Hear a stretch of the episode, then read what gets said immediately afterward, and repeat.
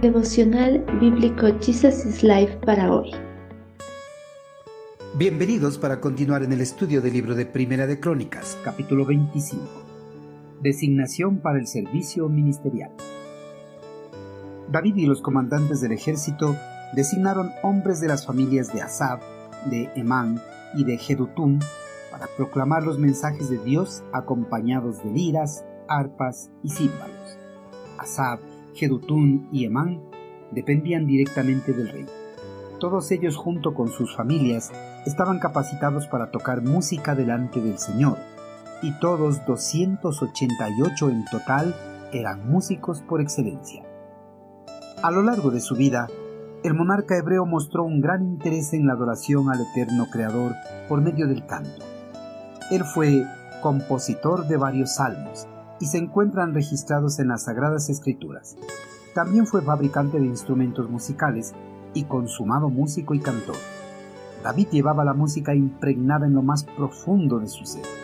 Por eso antes de su muerte quería asegurarse que la adoración al eterno Creador a través de la música continuara en el templo que iba a construir su hijo Salomón. David, luego de organizar el turno de servicio de los diferentes grupos sacerdotales, estructuró el servicio de los cantores con la ayuda de los comandantes del ejército hebreo. Para esta tarea, los clanes no solo tenían que tener habilidades para entonar algún instrumento, ellos tenían que tener la habilidad para transmitir el mensaje del eterno Creador. Por eso, de un gran grupo de músicos de los clanes de Leví, David eligió a aquellos que mostraban una habilidad poco común para hablar de Dios y para alentar a que los demás adoraran a Dios a través de la música. David y los comandantes apartaron para el ministerio de la música a los clanes de Asab, de Emán y de Jedutún, para que ministren y compartan el mensaje de Dios con arpas, salterios y címbalos dentro del templo. Cuando el monarca hizo esta elección, fue como si el mismísimo eterno Creador lo hubiera hecho, porque fue el Señor, el Dios de Israel, quien escogió a David para que fuera el pastor y gobernador de este pueblo hebreo. Además, las acciones de David, especialmente con respecto al templo y sus servicios, tuvieron un significado perdurable, tan perdurable como la dinastía que Dios había prometido establecer de los descendientes de David. Los cantantes fueron divididos en conformidad al total del número de hijos de los tres principales ministros de David.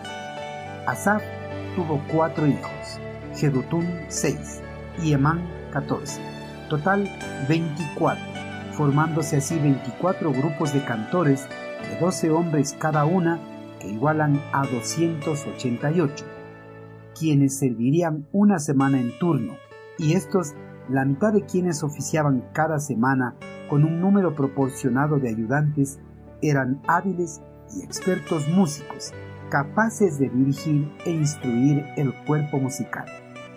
Esta división promovería la excelencia, daría variedad a la adoración ya que cada grupo trabajaría un periodo y proporcionaría oportunidades para que muchos se involucraran en el ministerio.